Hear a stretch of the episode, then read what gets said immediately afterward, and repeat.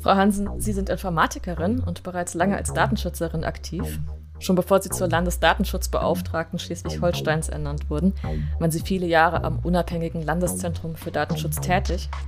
Die gesamte öffentliche Verwaltung soll komplett von sogenannter Closed Source auf Open Source Software umgestellt werden. Wir haben in Schleswig-Holstein, glaube ich, immer schon einen sehr offenen Umgang mit Technik gepflegt. Vielleicht ist das auch so ein bisschen die Nähe zu Skandinavien. Abhängigkeiten führen in Probleme. Man hat diese Beherrschbarkeit des eigenen Systems nicht in der Hand. Auch äh, reicht nachher nicht nur Software. Wir müssen auch über Open Hardware reden. Datenschutz, Unabhängigkeit, Geld. Welches von den dreien zieht im politischen Raum letztlich am meisten?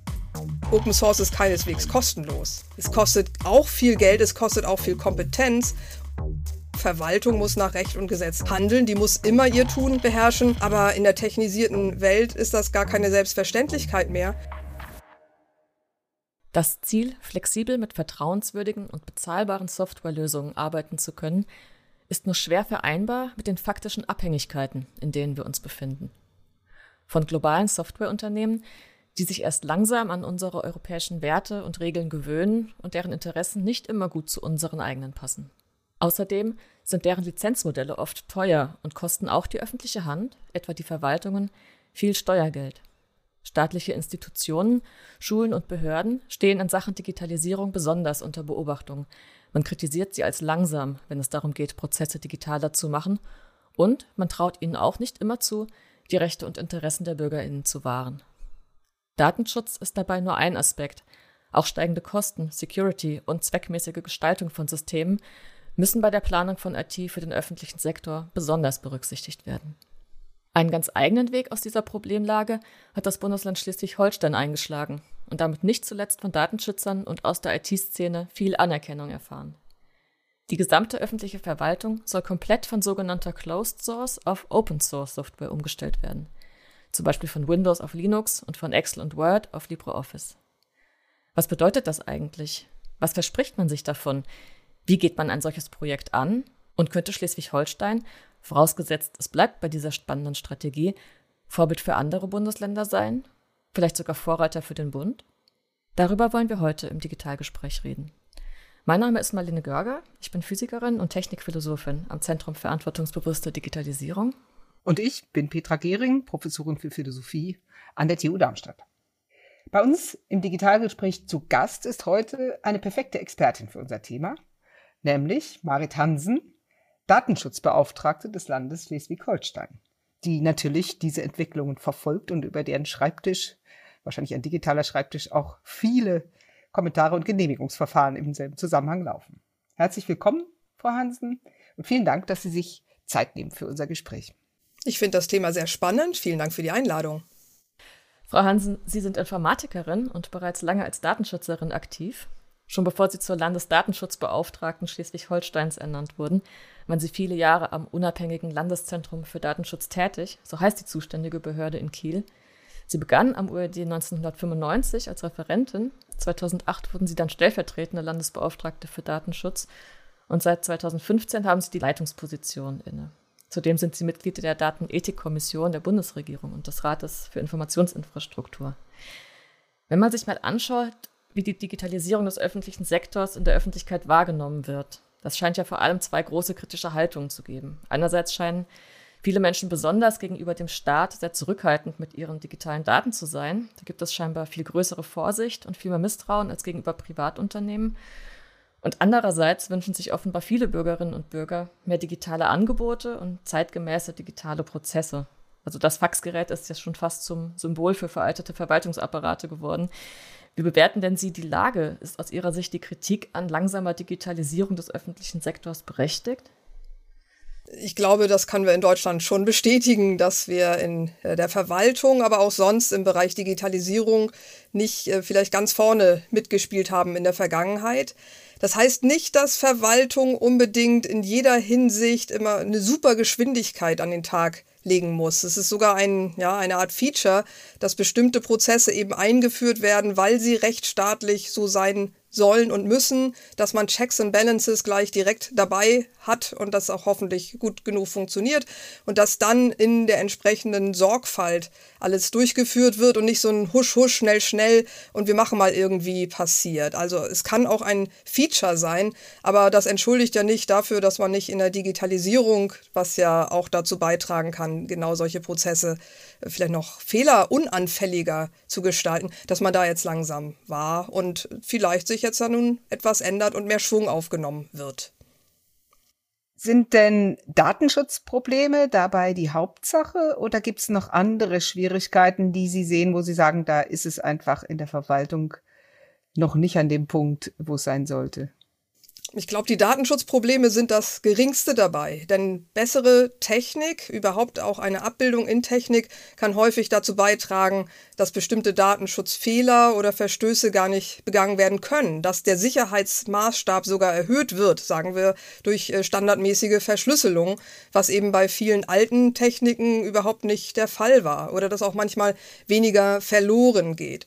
Das ist nicht so ganz eindeutig immer zu entscheiden, aber beispielsweise im Bereich der Datenbanken, beim Aufbau von Datenbanken, da läuft es ja nun schon seit sehr langer Zeit in der Verwaltung, also seit Jahrzehnten so, dass immer mehr von den Personen erfasst wird. Da war man ja nicht unbedingt sehr langsam, was Digitales angeht. Da hat man allerdings häufig dann auch noch äh, mehr Risiken aus Datenschutzsicht, motiviert also ein bisschen den Datenschutz, dass zum Beispiel dort die Zugriffsrechte entsprechend gering gestaltet werden, dass also nicht jeder auf alles zugreifen kann und man mal schnell äh, ausspionieren kann als Verwaltungsperson oder vielleicht auch äh, als Polizistinnen, ob man dort äh, über andere Personen etwas herausfindet. Aber auch da wieder die Technik, die durch das Protokollieren, durch bestimmte Pflicht Prüfung es viel einfacher macht, eine Kontrolle durchzuführen, als wenn es nur um Papierzugriffe geht. Also auf der einen Seite das Risiko, wenn große Mengen von Daten im Zugriff sind, verknüpft werden können,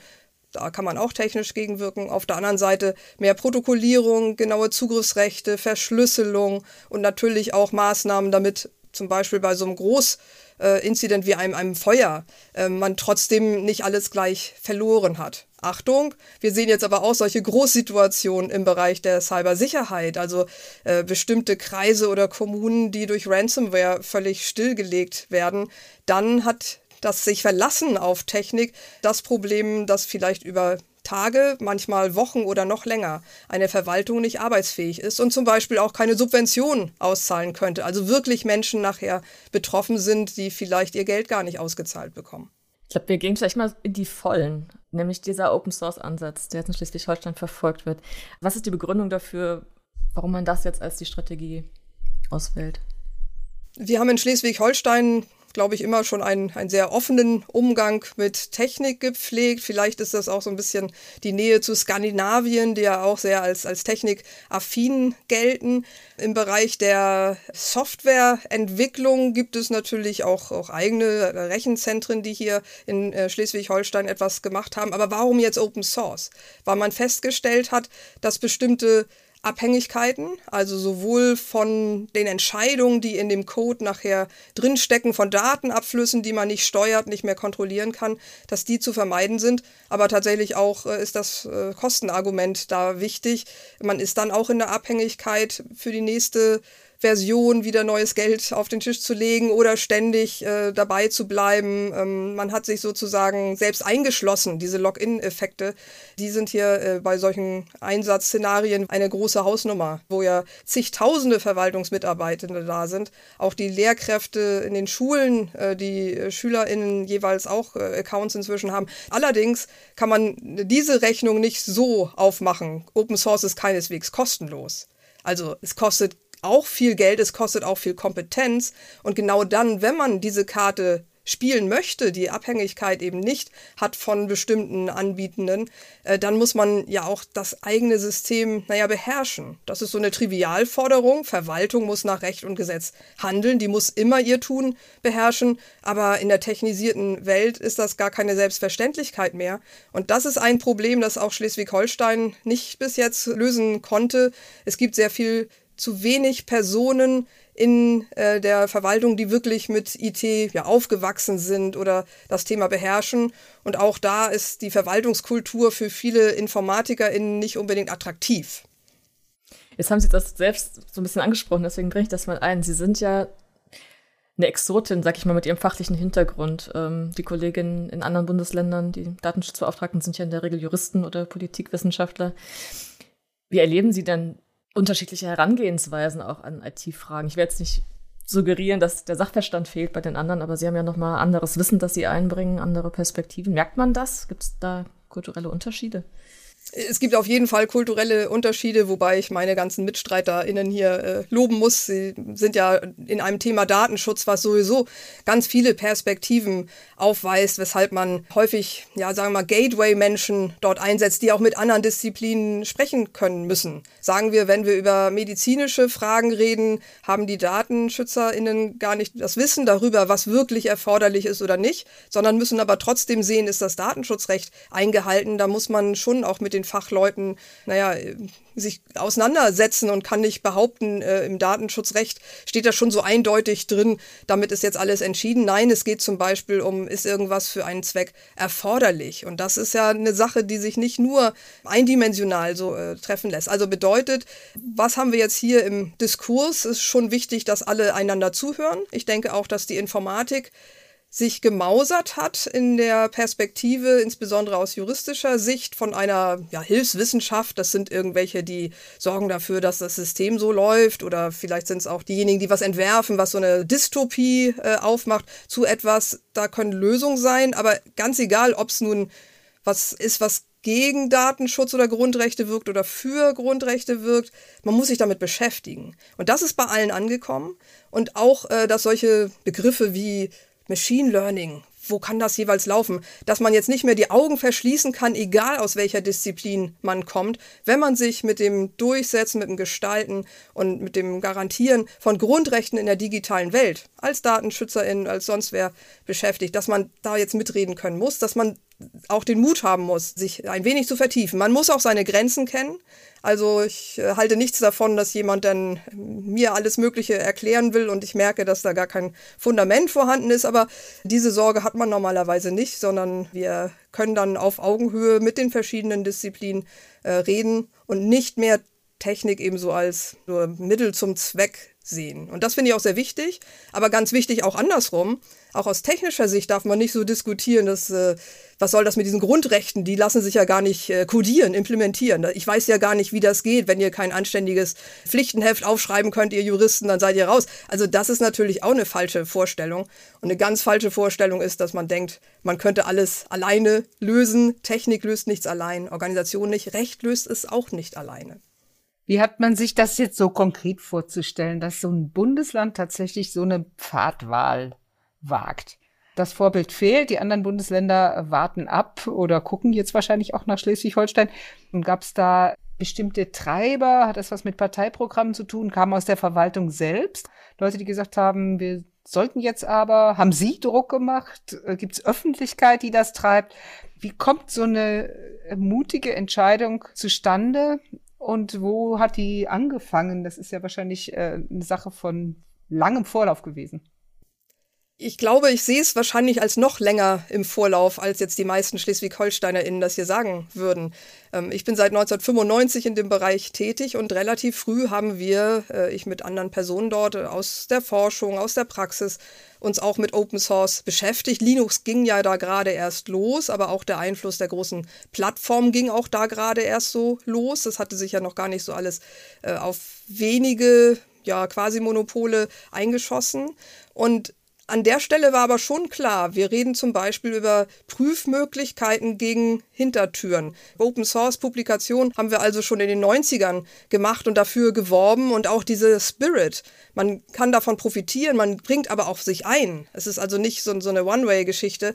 Das war damals eigentlich bei vielen schon da.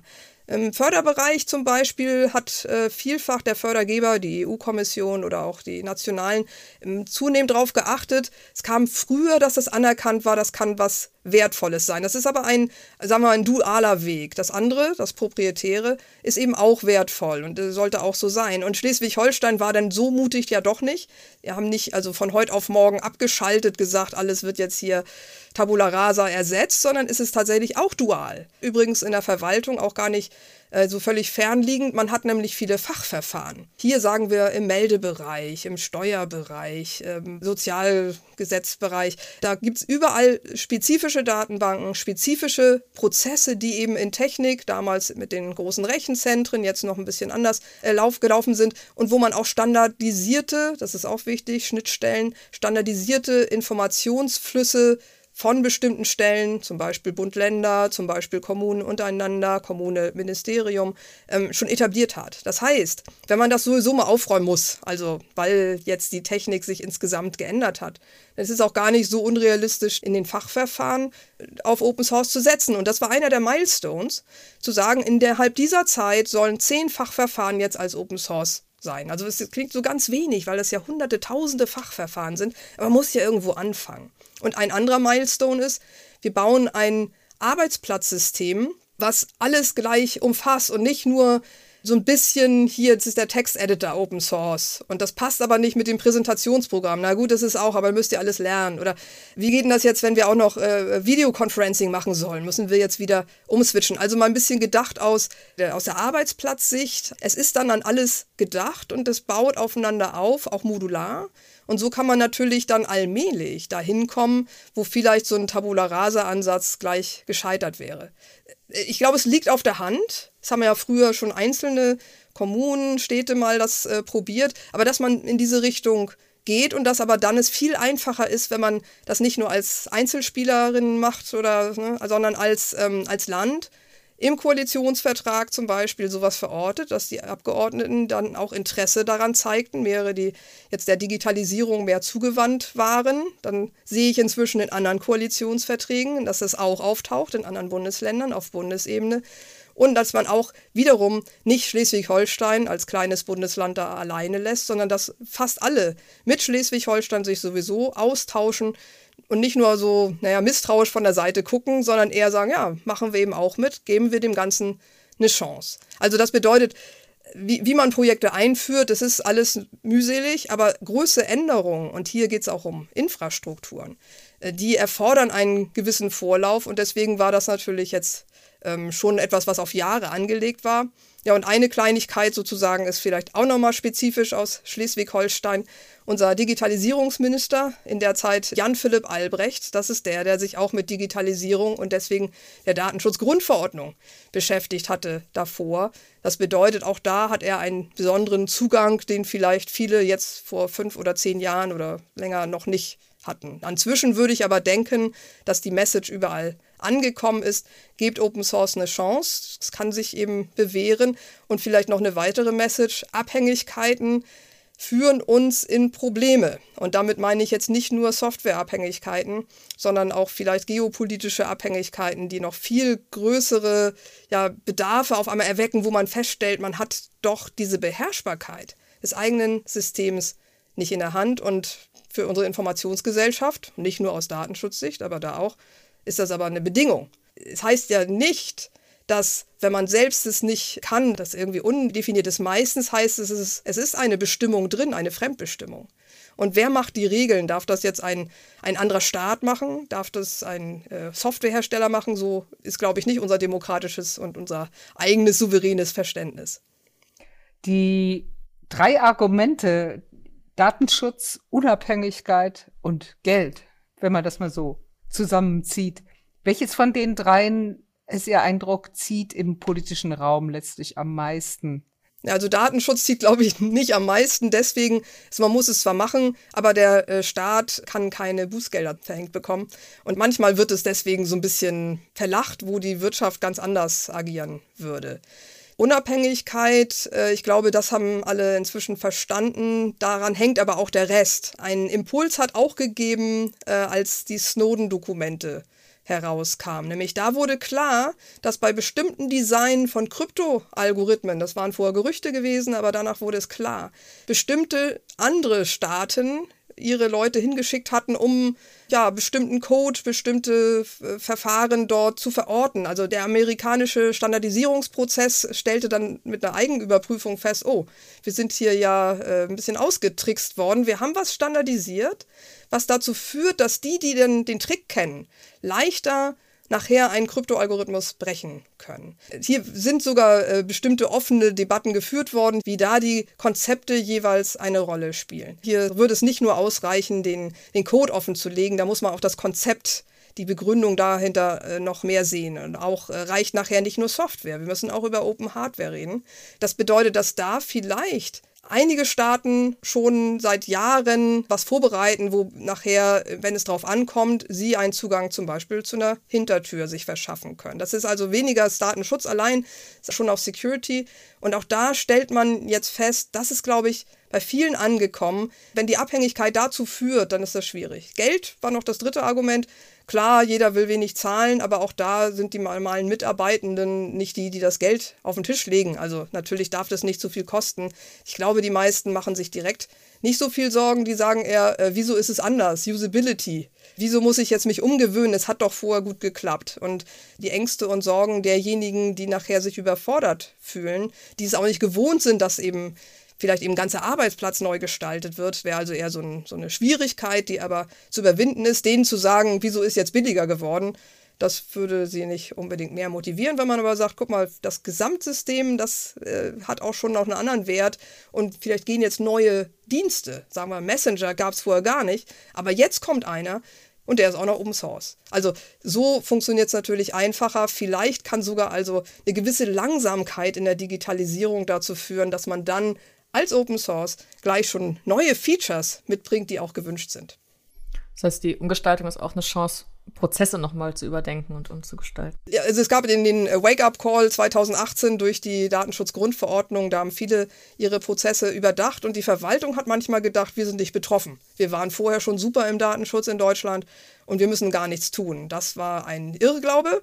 Aber spätestens jetzt kommt das doch bei allen nochmal durchgesickert. Oder wo jetzt neue Systeme nach eben 2022, vier Jahre äh, jetzt aufgebaut werden, dass man merkt, jetzt spätestens muss ich ja doch überlegen, was heißt das und merkt, ups, vorher war das ja doch gar nicht so perfekt oder wir haben es vorher nicht verstanden. Muss man auch sagen, Datenschutzgrundverordnung ist eben abstrakt geschrieben und wenn man unbedingt will, dass genau das, was man schon macht, darunter fällt, dann kann man auch ein bisschen verblendet das interpretieren. Das merken wir manchmal so, wenn wir mit den öffentlichen Stellen sprechen, die denken, äh, wir mussten doch gar nichts ändern, aber dann gibt es eben große Missverständnisse, weil auch viele Gerichtsverfahren, die zur Klärung beigetragen haben, nicht im öffentlichen Bereich passieren, sondern was Unternehmen angeht.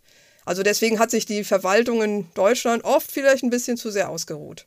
Wie sieht das denn aus mit den anderen Bundesländern? Also ich hatte das eben schon so ein bisschen gesagt, äh, man guckt jetzt nach Schleswig-Holstein. Das hat mir jetzt jedenfalls jemand aus Hessen, auch so aus dem äh, Bereich von Expertise für Verwaltungsdigitalisierung gesagt. Also wir sind alle gespannt, was die Schleswig-Holsteiner jetzt hinkriegen und drücken ihnen die Daumen.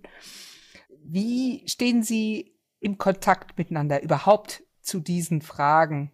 Auf der deutschen Ebene, die deutschen Bundesländer und vielleicht sogar ja auch auf der europäischen Ebene. Im Grunde ist es ja vielleicht auch ein Stück europäischer Weg, den Sie da mitbereiten. Es gibt inzwischen Zusammenkünfte, wo alle Länder sich committed haben, außer einem Bundesland. Das hat äh, noch nicht sich dort ähm, an diesen Arbeitsplatz, da geht es um dieses Gesamtkonzept, so angeschlossen. Wir haben ja eine weitere Entwicklung im Bereich Verwaltung, nämlich das Onlinezugangsgesetz, OZG. Und da sind sehr viele von diesen Einzelprozessen, von den Fachverfahren, die alle jedes Bundesland umsetzen muss, auch mit einer kurzen Frist. Und dort hat man festgestellt, das kann nicht jedes Bundesland von vorne selbst entwickeln, ist auch vielleicht gar nicht nötig. Also verteilt man die, nimmt sich sozusagen immer ein paar und die kommen dann schwerpunktmäßig in ein Bundesland, was festgelegt ist und so hat man ein arbeitsteiliges Vorgehen. Und äh, das ist äh, immer noch schwierig im Föderalismus, weil die Voraussetzungen oft unterschiedlich sind, auch leider teilweise gesetzlich, dass noch bestimmte Unterschiede gibt, die aber gar nicht unbedingt äh, so sein müssten, also vielleicht nur Details oder Begriffe sich verschieden gestalten. Aber so in der Sache stellt sich heraus, doch, es muss so funktionieren und es funktioniert dann auch. Und das bedeutet auch hier geht es darum, wie kann man das dann gemeinsam nutzen. Einer, der das in äh, Schleswig-Holstein äh, groß propagiert, ist unser Rechenzentrum Dataport.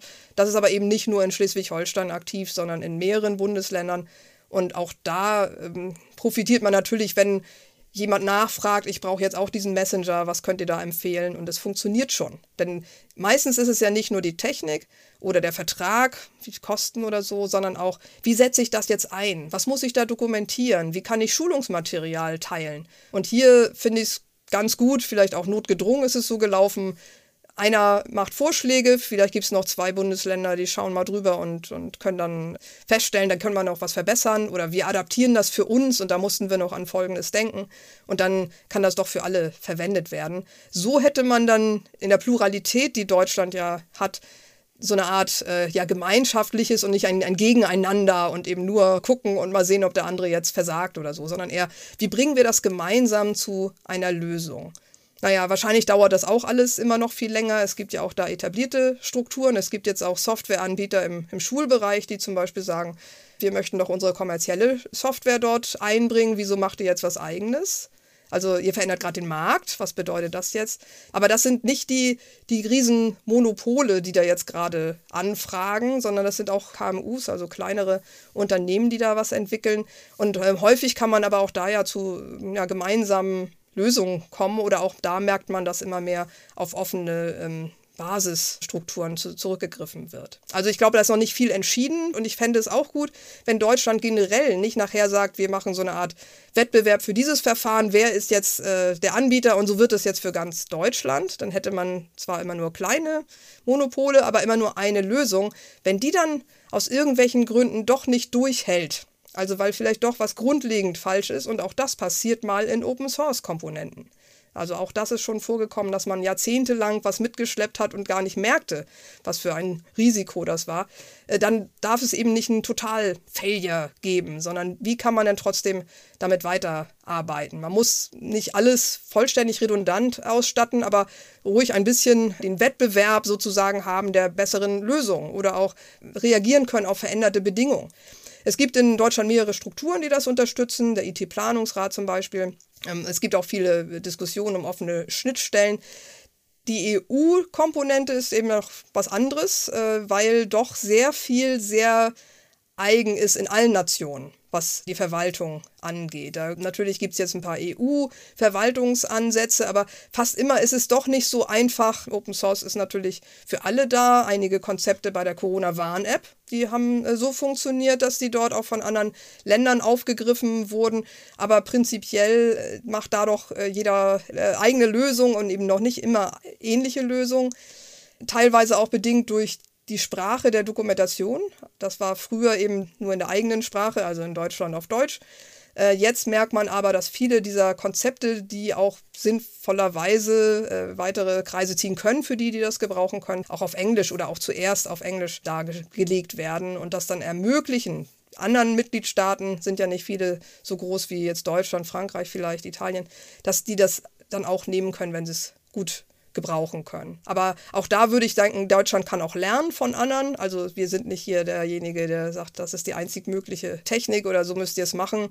Und manchmal merkt man auch bei EU-Diskussionen, dass viele doch denken, man möchte jetzt nicht äh, diesen Firmen, die alle aus dieser Region kommen und ob es jetzt Deutschland oder Frankreich oder sonst was ist, alles sozusagen ermöglichen. Also Wirtschaftsförderung in bestimmten Ländern und die profitieren sowieso schon davon. Das soll es natürlich nicht sein. Open Source heißt ja eben nicht, dass, dass jetzt alle gleichermaßen damit gut arbeiten können. Es kann gut sein, dass bestimmte auf der Basis des Codes, der für andere einsehbar ist, eben doch diese Weiterentwicklung professionalisiert haben, die, die Wartung äh, auch haben. Das, das heißt also schon auch, dass äh, welche Vorteile haben, die sich mit den Sachen länger beschäftigen. Aber es heißt auch, dass da bestimmte Forks, also Abkömmlinge sind vom Code, die zugeschnitten werden können auf das, was die einzelnen Nationen für sich eben brauchen. Und das finde ich sehr, sehr schön, wenn das dann so funktioniert.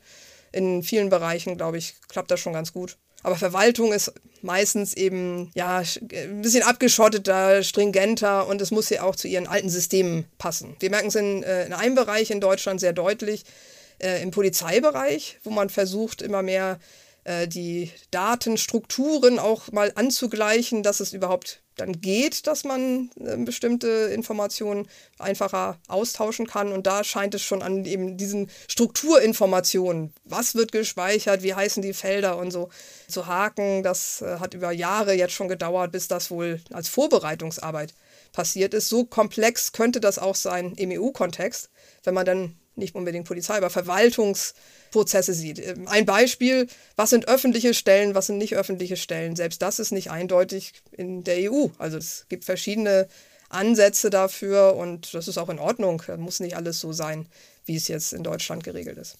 Wie reagiert denn die Presse und die Öffentlichkeit auf Ihr Vorhaben? Wird das zur Kenntnis genommen und ist das irgendwie kontrovers? Kriegen Sie da Anfragen? Die Fachpresse findet das üblicherweise gut, also die, die sich damit beschäftigen. Und für die anderen ist es ja was, was ähm, eigentlich versteckt abläuft. Also denen geht es darum, die Verwaltung soll schnell, professionell, sicher, datenschutzgerecht den Kram abarbeiten und nicht, wie es passiert. Also die wissen es meistens nicht oder vielleicht wollen sie es auch nicht wissen, wenn dadurch Fehler passieren würden oder was auf einmal nicht mehr verfügbar ist oder so. Dann wird das natürlich schon bemerkt. Und das ist ein anderer Effekt. Wie doll bindet man äh, die Bürgerinnen und Bürger ein? Also sollen die jetzt bei Portalen äh, mitmachen? Müssen die sich einloggen? Und ist das was, was den Spaß macht, wo sie sagen, jetzt kann ich mitbestimmen, ich kann selbst was entscheiden? Oder wo sie denken, die sparen nur ein und ich muss auf einmal hier die ganze Arbeit leisten? Die wollen ja was von mir, ne? So ist ja häufig die Idee. Also als Elster eingeführt wurde, das äh, Einreichsystem für Steuererklärung, fanden einige das sehr schön.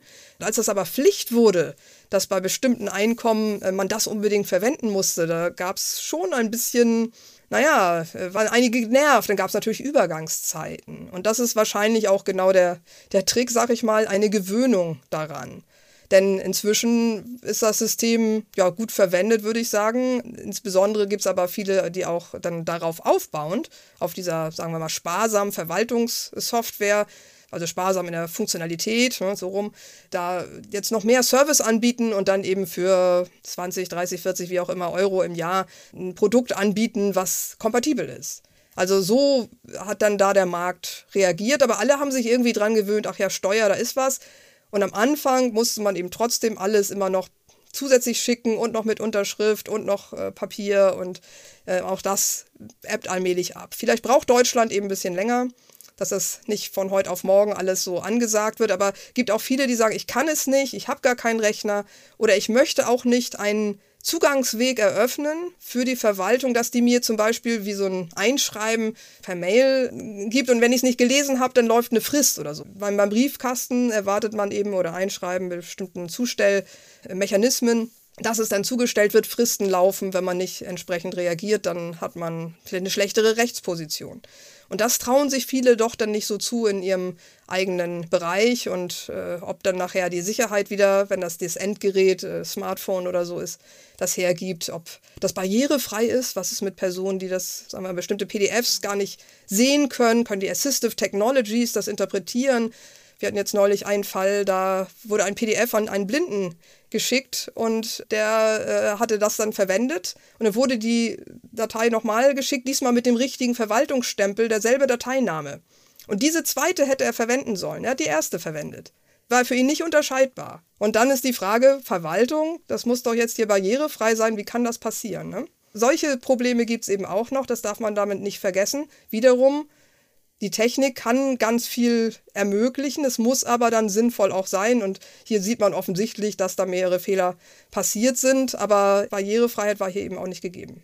Gibt es andere Felder, wo Sie sagen, in den nächsten Jahren äh, kommt das bei den Bürgerinnen und Bürgern an? Also da ist dann tatsächlich auch ein anderer Prozess, ein besseres Look and Feel, irgendwie ein direkteres Miteinander umgehen?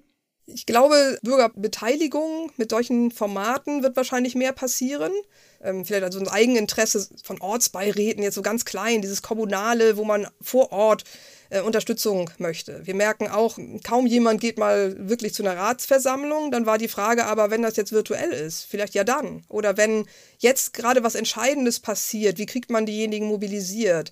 Und ich glaube, gerade tut sich ganz viel. Insoweit äh, kann die Pandemie auch als Digitalisierungstreiber im Sinne der Beteiligungsmöglichkeiten, also mehr Demokratie, gewirkt haben, weil sich viele jetzt doch ein bisschen dran gewöhnt haben. Ähm, selbst welche, die vorher mit Computern nicht so viel am Hut hatten, äh, haben dann noch vielleicht geschafft, mit Enkelinnen und Enkeln dann zu Videochatten. Vielleicht ist das noch nicht die datenschutztolle Variante. Aber wieder, wenn die Verwaltung dann mitmacht und anbietet und auch viele, die Bürgermeisterwahl oder sowas mitmachen, sagen, ich bin offen, ich bin Digital Native, ich möchte das hier anbieten, dass das jetzt gerade funktioniert. Und da geht es auch um die faire Gestaltung, wie kann man äh, hybride Konferenzen zum Beispiel hinbekommen. Vor zwei, drei Jahren hätte man gesagt, geht gar nicht, das ist immer irgendwie unfair. Ja, es sind immer verschiedene Bedingungen für verschiedene Personen. Bedingung ist auch zum Beispiel, dass das Netz funktioniert, dass es nicht an solchen ja, infrastrukturellen Problemen äh, leidet. Und auch da hat Deutschland noch erheblichen Nachholbedarf. Für mich eigentlich ein langweiliges Thema,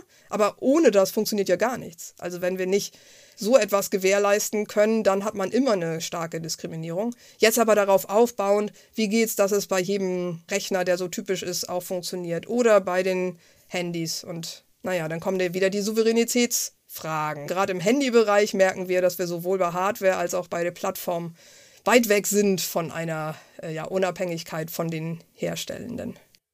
Das ist super, dass Sie das nochmal erwähnen, weil jetzt kann ich eine Frage stellen, die mir vorhin kam.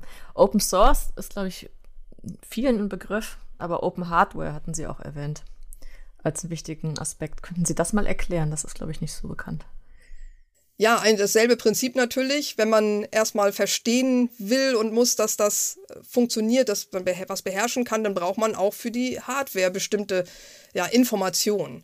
Ähm, ich selbst bin nicht diejenige, die jetzt da mit dem Lötkolben versucht, sich das selbst zu bauen und in dem Bereich der Mikrochips hier wird das auch so nicht funktionieren. Es gibt aber durchaus auch Leute im Forschungsbereich, die sich damit beschäftigen oder auch nochmal neu konzipieren, was wir brauchen, wenn wir ähm, eigene Boards für solche Systeme haben.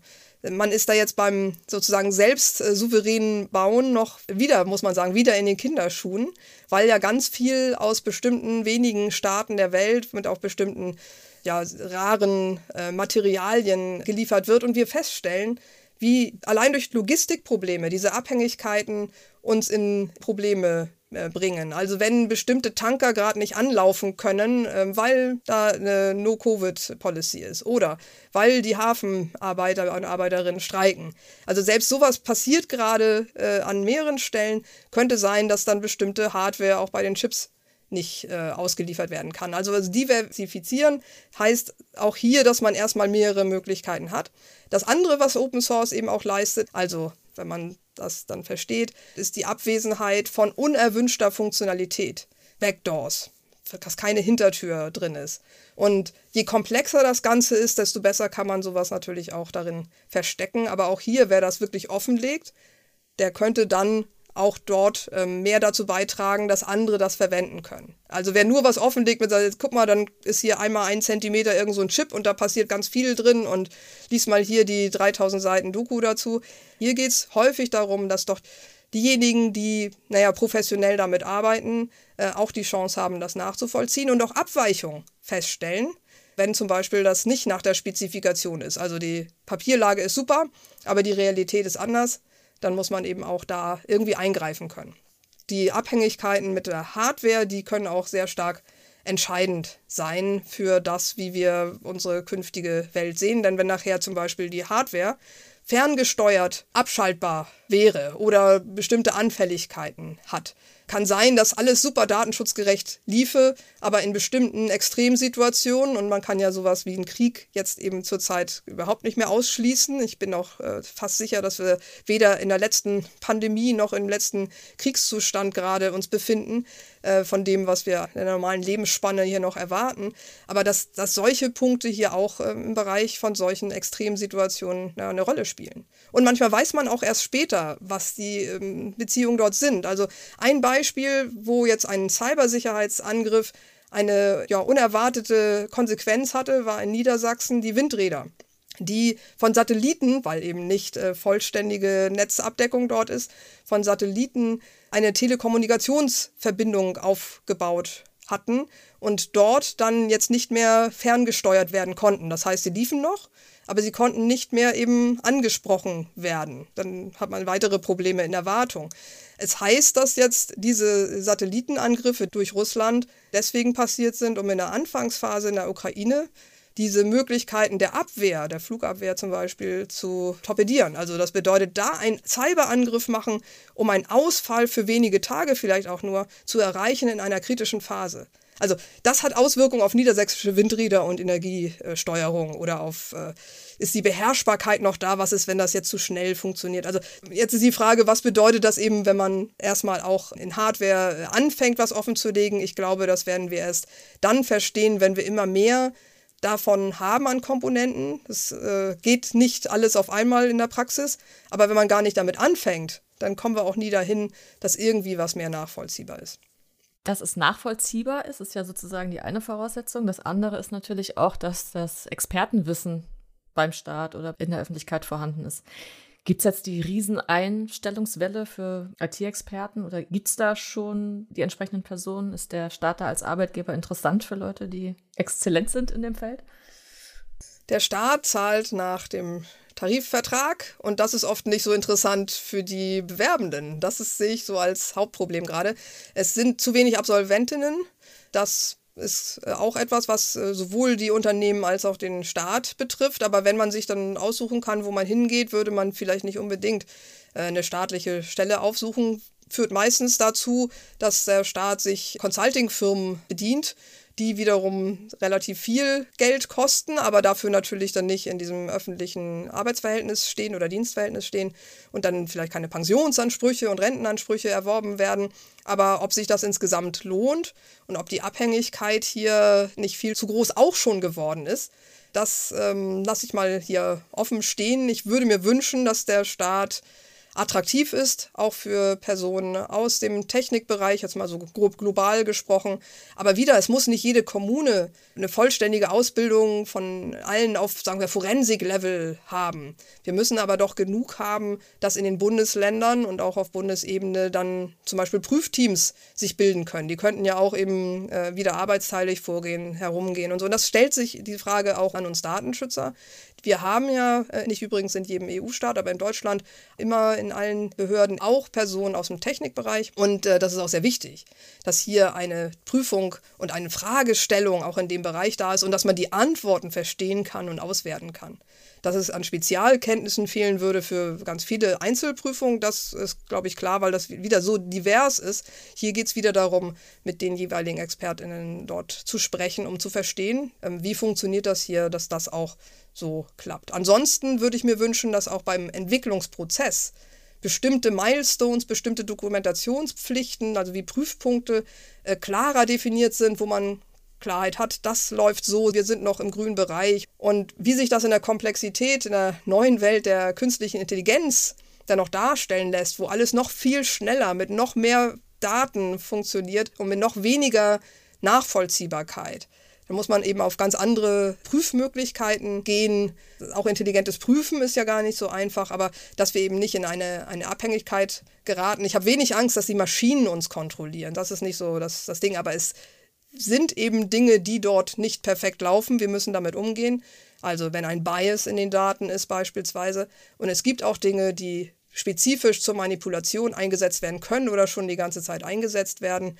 Die Nachweise zeigen sich zum Beispiel bei Social Media immer mehr, dass dann auch eine Beeinflussung der Personen durch bestimmte Postings und so da ist, wie man auch Personen radikalisieren kann, wie man in die Richtung geht. Oder äh, wenn es nachher doch Sicherheitsprobleme gäbe, je mehr wir mit unserem Körper nachher mit eingebunden sind im Netz, im Internet of Things, durch Implantate, durch das Metaverse, Augmented Reality, äh, und ich denke, das wird auch in der Verwaltung kommen. Bauleitplanung oder so, wo man dann Überblendungen mit irgendwelchen Konstruktionszeichnungen hat und auf der Basis die Statik der Brücke entscheidet oder so. Ja? Also das sind Punkte, die nachher auch mit bedacht werden müssen.